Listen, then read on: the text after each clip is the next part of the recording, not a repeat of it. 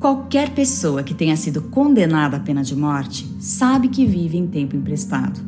Caso não haja reversão na sentença, caso os apelos não sejam atendidos, caso não haja clemência, cedo ou tarde essa pessoa vai caminhar para a morte com dia e hora marcados. Contudo, mesmo os mais detestáveis criminosos no corredor da morte recebem a simpatia de pessoas e grupos que se mobilizam na tentativa de poupar suas vidas. Por isso, quando a profecia nos diz que um decreto de morte será promulgado para executar os que se negam a adorar a imagem da besta e receber sua marca, isso soa como algo difícil de imaginar.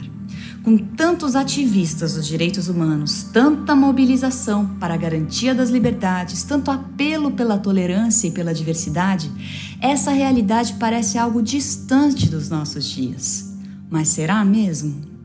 O que será que todos esses discursos e toda essa crença em uma civilização evoluída e respeitosa se transformarão quando o mundo estiver irreversivelmente polarizado? Devemos temer a perda de nossa vida? Você está pronto para isso? Essa é a série de conferências online sobre eventos finais promovida pela editora Sá Feliz. E o tema da nossa entrevista é o decreto de morte.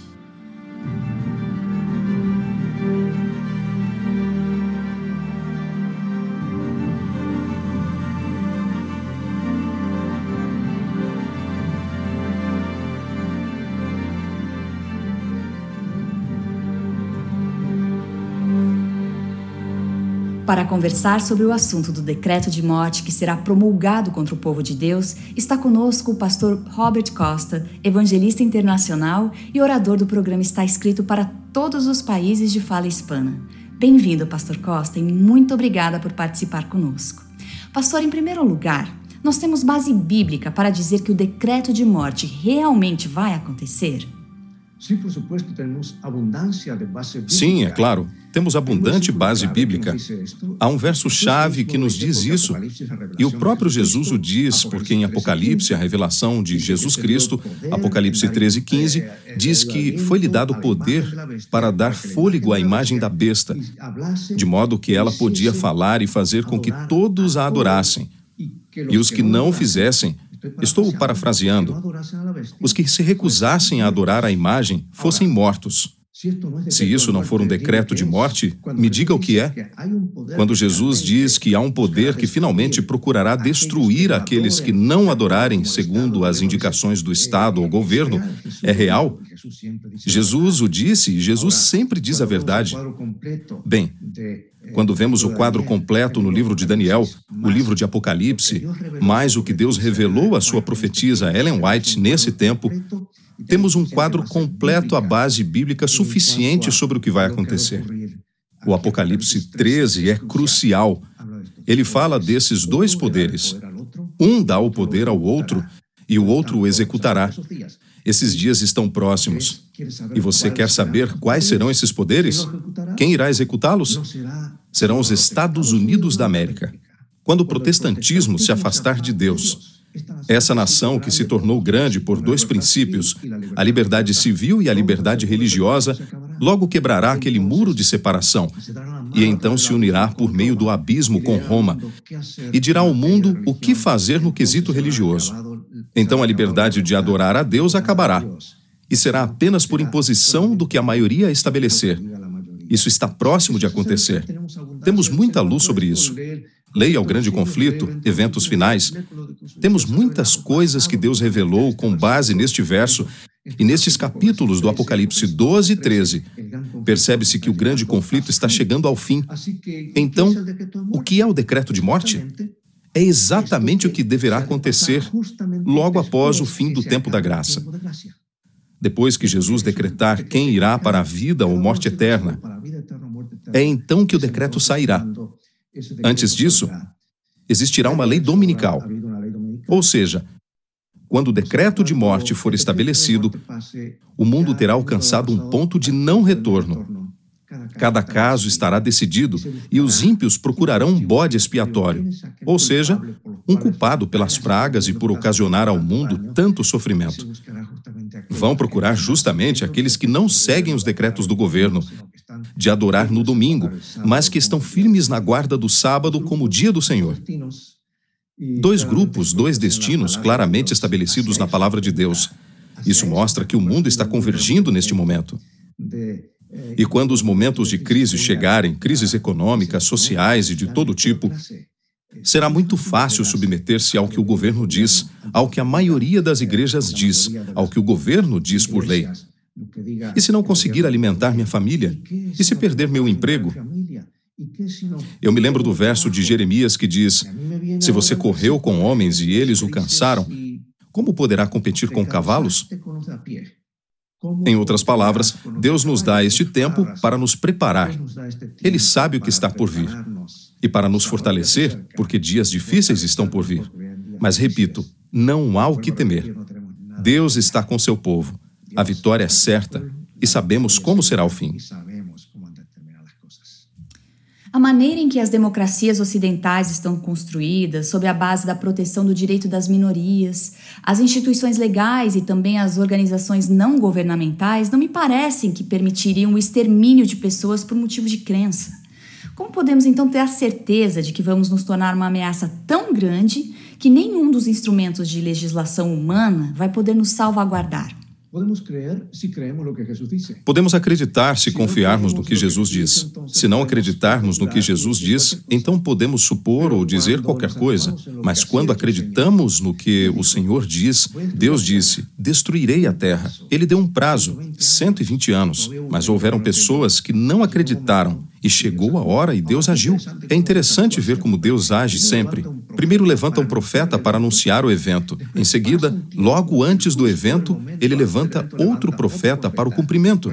E nós o vimos acontecer dessa forma na libertação de Israel. Durante 70 anos, isso foi anunciado.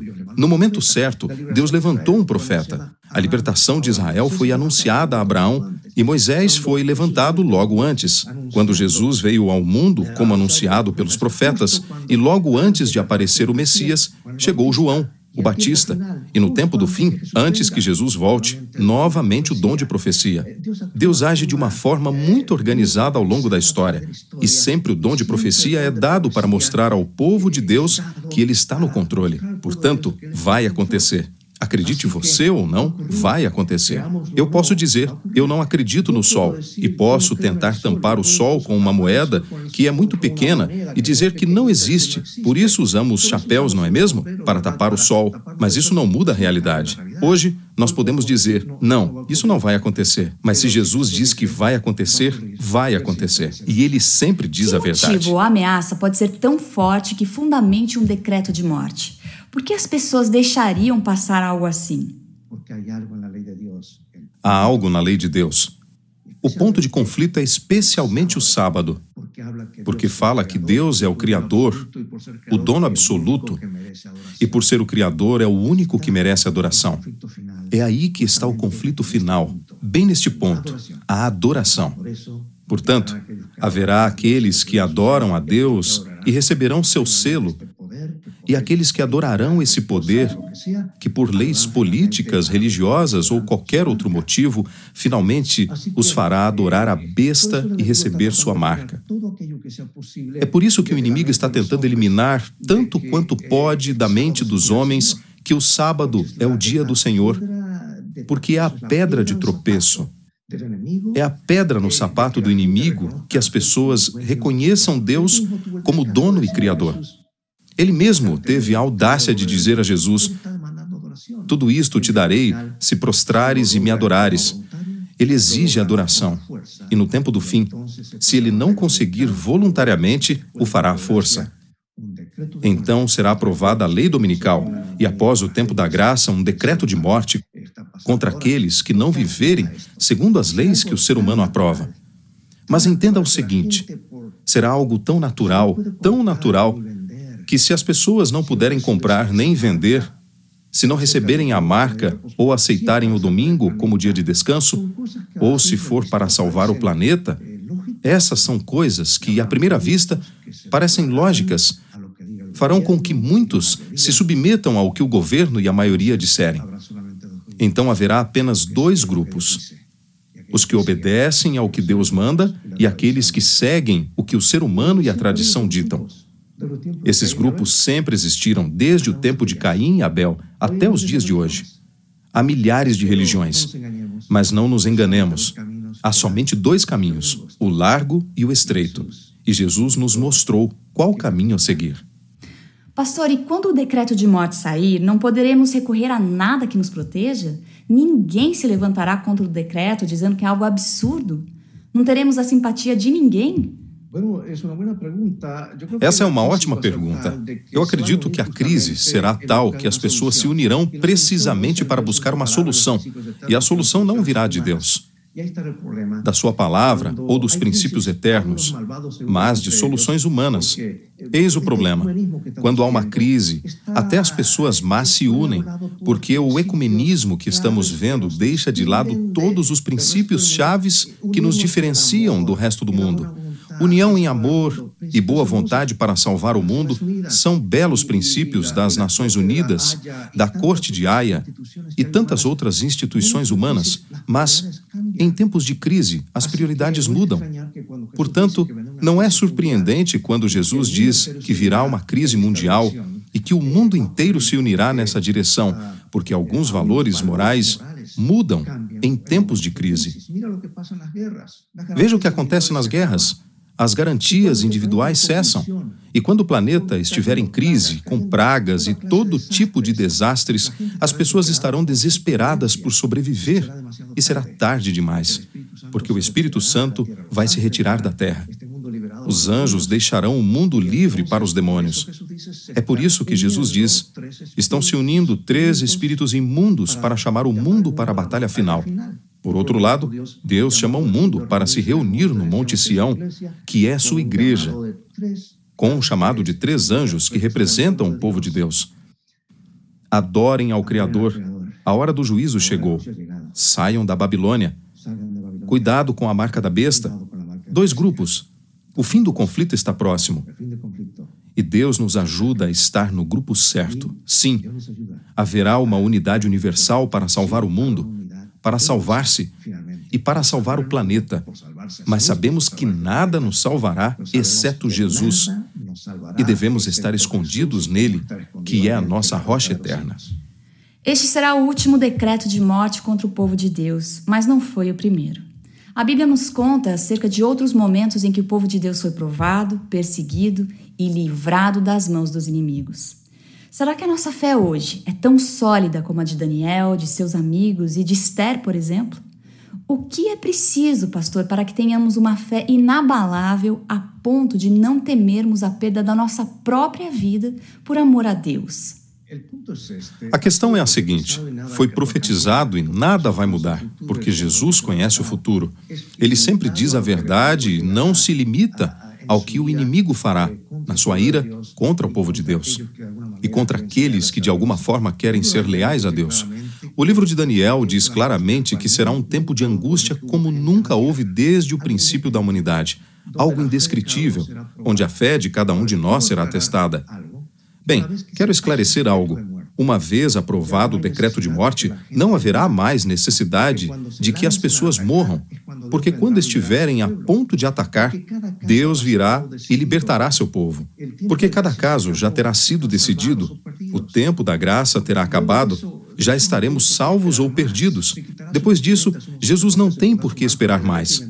Ele tirará sua veste de sumo sacerdote, vestirá seu manto de rei dos reis e virá para resgatar seus filhos. E diz a profetisa do povo de Deus, Ellen White, que quando lançarem o ataque, serão detidos porque Jesus intervirá de forma sobrenatural para libertar seus filhos. E a questão é essa: nada temos a temer quanto ao futuro, a menos que nos esqueçamos como Deus nos conduziu no passado. A pergunta é: esqueceu-se Deus de seus filhos no passado? Não. Esqueceu-se de Noé? Esqueceu-se de Ló ou de José? Não. Esqueceu-se de Elias, Jeremias ou dos três hebreus? E de Daniel na cova dos leões? Não. Mas você pode dizer, pastor, mas no livro de Hebreus muitos morreram pela fé. João, o Batista, morreu por sua fé. Bom, um dia saberemos todas as respostas. Muitos descansarão antes, é verdade. Muitos sofrerão coisas terríveis. Mas quando o decreto de morte for proclamado e o extermínio do povo de Deus estiver por começar, Deus intervirá pelos seus filhos. O mais importante, mais do que saber os eventos que se aproximam, mais do que ter medo, pois não há o que temer, devemos saber como estar preparados para esses eventos, pois a preparação é fundamental. Quando há uma crise, estamos preparados, e eis a maior vantagem do povo adventista: sabemos como será o tempo do fim e há uma grande vantagem nisso. Jesus falou sobre a importância de colocá-lo em primeiro lugar. E esse deveria ser o nosso lema diário: entregar nossa vida a Deus para que o Espírito Santo possa fazer a dupla tarefa de purificar nossa vida e nos capacitar para o serviço. Confessar nossos pecados, nos preparar, estar prontos para a crise que se aproxima. Jesus contou a parábola da casa edificada no Sermão da Montanha que nada mais é que a explicação detalhada dos Dez Mandamentos, as leis do reino. Um homem construiu sua casa sobre a rocha, e quando chegou a tempestade, a casa não caiu, mas outro construiu sobre a areia, que é mais fácil. E quando a tempestade chegou, foi grande a sua queda. Jesus terminou dizendo: Quem ouve estas minhas palavras e as pratica é homem prudente. Quão importante é buscar a palavra de Deus. Por quê? Porque precisamos colocar nossos alicerces na rocha. Hoje se fala muito de Jesus, Jesus, Jesus. Mas, irmãos, não podemos separar Jesus do seu ensino, porque sem Jesus a doutrina é graça barata e a doutrina sem Jesus é legalismo. Quando juntamos Jesus com seu ensino, estamos em terreno firme e preparados, e a palavra de Deus nos conduzirá a uma vida de adoração e testemunho. Penso que, ao olhar para a história e ver como Deus dirigiu seu povo, e ao ver o que Jesus diz sobre o que acontecerá no tempo do fim, não temos o que temer, a não ser nos separar do Senhor. Acredito que agora é a hora mais do que nunca, de ler os últimos capítulos de O Grande Conflito, eventos finais, preparação para a crise final, uma compilação de citações do espírito de profecia e dos eventos finais, e o livro Primeiros Escritos. Eu diria que temos informação idônea que o mundo não tem. Da mesma forma como Jesus falou da destruição de Jerusalém e a comparou com o fim do mundo, eles receberam o conhecimento verdadeiro e nenhum dos discípulos pereceu. Hoje nós temos uma fonte abundante de informação confiável para nos preparar e dizer ao mundo que se aproxima uma destruição. Pode acontecer isso e aquilo, mas não há o que temer, porque Jesus fez provisão e aqui está seu ensino. Aqui está o que Jesus nos revelou. Portanto, é um sagrado privilégio e responsabilidade que temos, não apenas de nos preparar, mas ajudar e preparar outros para que estejam prontos para o retorno de Jesus. E o engano será tão semelhante à verdade que o inimigo tentará enganar até mesmo os escolhidos, e através do Espiritismo fará, inclusive, segundo o livro Eventos Finais, que reapareçam familiares dos adventistas do sétimo dia que morreram para passar uma mensagem falsa e fazê-los duvidar do que Deus disse na Sua palavra. Nossa única segurança para enfrentar o mal que virá e a destruição é a palavra de Deus. Foi assim que Jesus enfrentou o inimigo. Jesus é a rocha, seus ensinos são a rocha. Portanto, não há o que temer se estivermos afirmados em Sua palavra. E para finalizar, Pastor Costa, qual é a mensagem de Deus para nós hoje ao nos trazer esse aviso sobre o decreto de morte? A mensagem de Deus hoje está em Apocalipse 14. A esperança em Jesus para vencer todo o pecado. A esperança de salvação pelo que ele está fazendo no santuário celestial.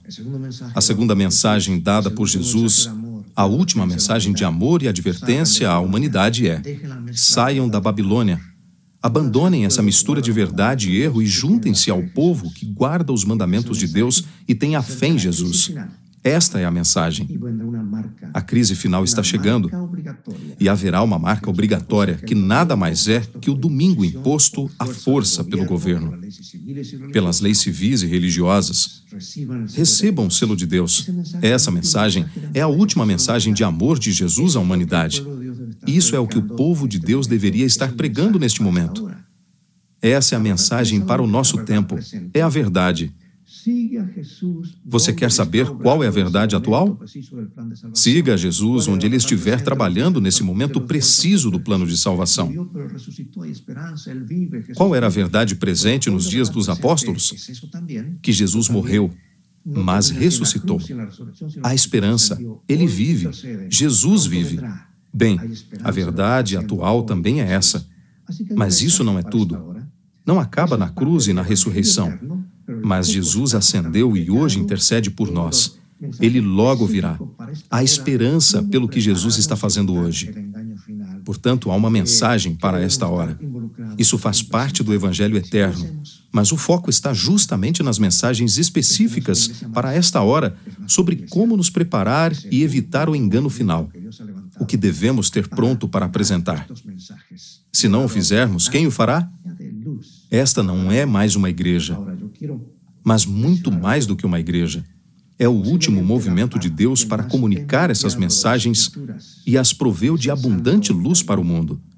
Bem, eu gostaria de mencionar que possivelmente a parte das Escrituras que o diabo mais teme é o Salmo 91, porque ali, nesse salmo, encontramos a proteção do povo de Deus no tempo do fim. Deus é refúgio e fortaleza, auxílio sempre presente na adversidade. Poderão vir pragas e outros males, mas Ele nos cobrirá. Ele estará com seu povo assim como sempre o fez. Ele estará. Nós sabemos como terminarão as coisas, e aos que vencerem, finalmente diz Apocalipse 15, que João os vê num mar de vidro junto ao trono de Deus. Venceram graças a um nome que está acima de todo nome. Venceram aqueles que receberam o selo de Deus, e diz que viverão com Jesus pela eternidade.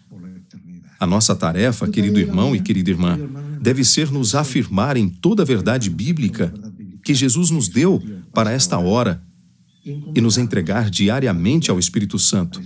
Passe tempo com Deus, tempo de qualidade, para estar preparado para os eventos finais. Ultimamente estamos em um redemoinho violento. Eu não sei, este redemoinho descendente tão rápido, mas sabemos para onde nos leva, quando o ministério de Deus será consumado, como seus servos, os profetas, anunciaram. Eu não sei se já estamos em um ponto sem retorno, se as coisas vão de mal a pior, a economia, os desastres naturais, as desgraças, mas logo virá o momento em que Jesus, como nos revelou há 200 anos e nos enfatizou através da sua profetisa, em que veremos com os nossos próprios olhos ao entrar nesse redemoinho, que Deus nos ajude a estar preparados. Eu agradeço a Deus por esta iniciativa de apresentar essas mensagens para os últimos tempos, não para ficarmos alarmados, mas preparados e ter esperança naquele que é a nossa única esperança, Jesus Cristo. Pastor Costa, muito obrigada por ter estado conosco. Que Deus continue abençoando seu ministério e a sua vida. E obrigada a você também que nos acompanhou. Até a próxima.